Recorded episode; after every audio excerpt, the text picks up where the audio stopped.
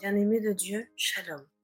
Quel que soit l'endroit où tu te trouves actuellement, je t'invite à prendre une position confortable et à écouter la parole de Dieu. Ensuite, je t'emmènerai dans une courte et profonde méditation qui te permettra de mieux comprendre ta relation avec le Seigneur. Que la grâce et la paix du Seigneur soient sur toi. Genèse chapitre 1 Au commencement, Dieu créa le ciel et la terre. La terre n'était que chaos et vide. Il y avait des ténèbres à la surface de l'abîme, et l'Esprit de Dieu planait au-dessus de l'eau. Dieu dit, qu'il y ait de la lumière. Et il eut de la lumière. Dieu vit que la lumière était bonne, et il sépara la lumière des ténèbres. Dieu appela la lumière jour et les ténèbres nuit. Il y eut un soir et il y eut un matin. Ce fut le premier jour. Dieu dit, qu'il ait une étendue entre les eaux pour les séparer les unes des autres.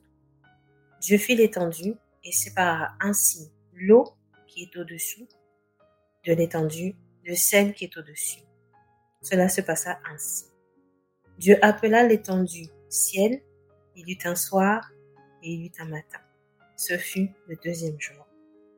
Dieu dit, que les eaux qui sont au-dessous du ciel se rassemblent à un seul endroit et que le sec apparaisse. Et cela se passa ainsi. Dieu appela le sec terre et la masse des eaux mer. Dieu vit que c'était bon. Puis Dieu dit, que la terre produise de la verdure, de l'herbe à graines, des arbres fruitiers, qui donnent du fruit selon leur espèce, et qui contiennent leurs semences sur la terre. Et cela se passa ainsi. La terre produisit de la verdure, de l'herbe à graines, selon son espèce, et des arbres qui donnent du fruit, et contiennent leurs semences selon leur espèce. Dieu vit que c'était bon. Il y eut un soir et il eut un matin. Ce fut le troisième jour. Dieu dit qu'il y ait des luminaires dans l'étendue du ciel pour séparer le jour de la nuit. Ils serviront de signes pour marquer les époques, les jours et les années, ainsi que des luminaires dans l'étendue du ciel pour éclairer la terre. Et cela se passa ainsi. Dieu fit les deux grands luminaires, le plus grand pour présider au jour et le plus petit pour présider à la nuit. Il fit aussi les étoiles. Dieu les plaça dans l'étendue du ciel pour éclairer la terre, pour dominer sur le jour et la nuit, et pour séparer la lumière des ténèbres. Dieu vit que c'était bon. Il eut un soir et il eut un matin. Ce fut le quatrième jour.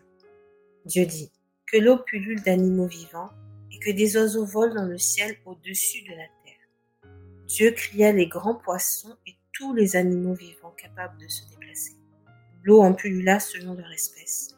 Il créa aussi tous les oiseaux selon leur espèce. Dieu vit que c'était bon, et il les bénit en disant, Reproduisez-vous, devenez nombreux, et remplissez les mers, et que les oiseaux se multiplient sur la terre. Il y eut un soir et il y eut un matin. Ce fut le cinquième jour. Dieu dit, Que la terre produise des animaux vivants selon leur espèce, du bétail, des reptiles et des animaux terrestres selon leur espèce. Et cela se passa ainsi. Dieu fit les animaux terrestres selon leur espèce, le bétail selon son espèce, et tous les reptiles de la terre selon leur espèce. Dieu vit que c'était bon. Puis Dieu dit, Faisons l'homme à notre image, à notre ressemblance, qu'il domine sur les poissons de la mer, sur les oiseaux du ciel, sur le bétail, sur la terre et sur tous les reptiles qui rampent sur la terre Dieu créa l'homme à son image, il le créa à l'image de Dieu. Il créa l'homme et la femme. Dieu les bénit et leur dit, reproduisez-vous, devenez nombreux, remplissez la terre et soumettez-la. Dominez sur les poissons de la mer, sur les oiseaux du ciel et sur tout animal qui se déplace sur la terre. Dieu dit aussi, je vous donne toute herbe à graines sur toute la surface de la terre, ainsi que tout arbre portant des fruits avec pépins ou noyaux. Ce sera votre nourriture. À tout animal de la terre, à tout oiseau du ciel, et à tout ce qui se déplace sur la terre, à ce qui est animé de vie, je donne toute herbe verte pour nourriture. Et cela se passa ainsi. Dieu regarda tout ce qu'il avait fait, et il constata que c'était très bon. Il eut un soir et il eut un matin. Ce fut le sixième jour.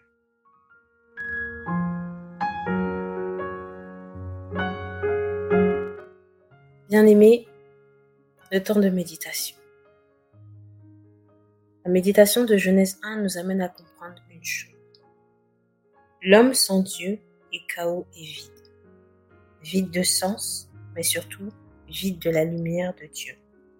Lorsque nous laissons Dieu entrer dans notre vie, mais aussi opérer dans celle-ci, il travaille en six étapes. La première étape est de faire jaillir sa lumière dans notre vie. En faisant jaillir sa lumière dans notre vie, il nous sépare des ténèbres. C'est le début de la révélation. C'est le début de notre marche avec le Seigneur. C'est l'étape 1. Comme dit la Genèse, le premier jour. Cette étape ne dure pas qu'un seul jour, bien aimé. Cette étape durera le temps qu'il te faudra à toi pour comprendre la révélation de Dieu. Dieu est amour, il prendra son temps avec toi. Il ne te forcera pas, il ne te brusquera pas. Bien au contraire. Il te laissera le temps de te préparer à l'étape numéro 2. L'étape numéro 2 qui est la séparation totale. Dans cette étape, jour 2 de la Genèse, Dieu te séparera des eaux ténébreuses, des actions ténébreuses qui te retenaient enchaîné, ces actions qui t'empêchaient de reconnaître qu'il y a un ciel et surtout qu'il y a un Dieu.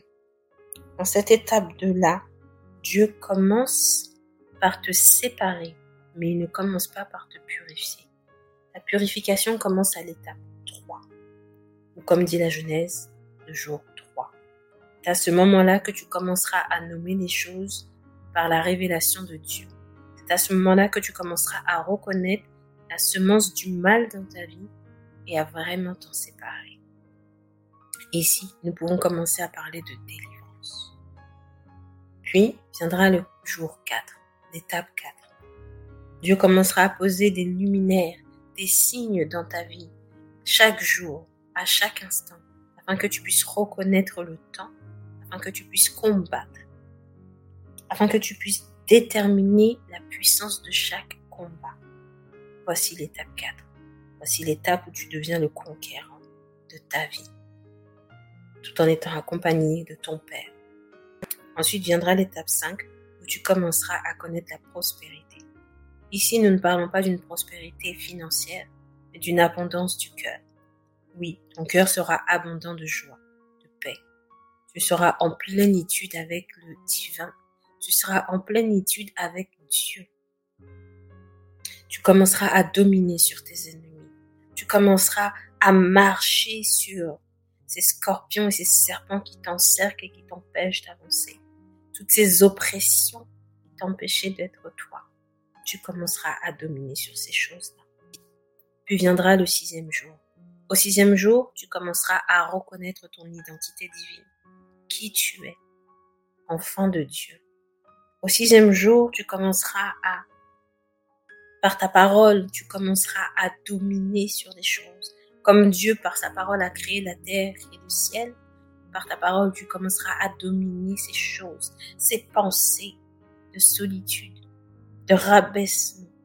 Tu commenceras à les dominer. Bien-aimé, ces six étapes sont importantes dans ta marche avec le Seigneur. Encore une fois, nous ne parlons pas de six jours, mais de six étapes. Quel que soit le temps que ces étapes prendront Sache que Dieu t'aime et que Dieu marche avec toi. À toi qui m'écoutes ce matin, si tu n'as pas encore reçu Jésus dans ta vie, si tu n'as pas encore reçu la lumière de Dieu dans ta vie, je t'invite à faire cette prière. Père, toi qui es dans les cieux, envoie ta lumière. Laisse ta lumière jaillir dans ma vie aujourd'hui, afin que je puisse commencer ce processus ce processus de changement, de transformation qui ne se fait que par ta grâce.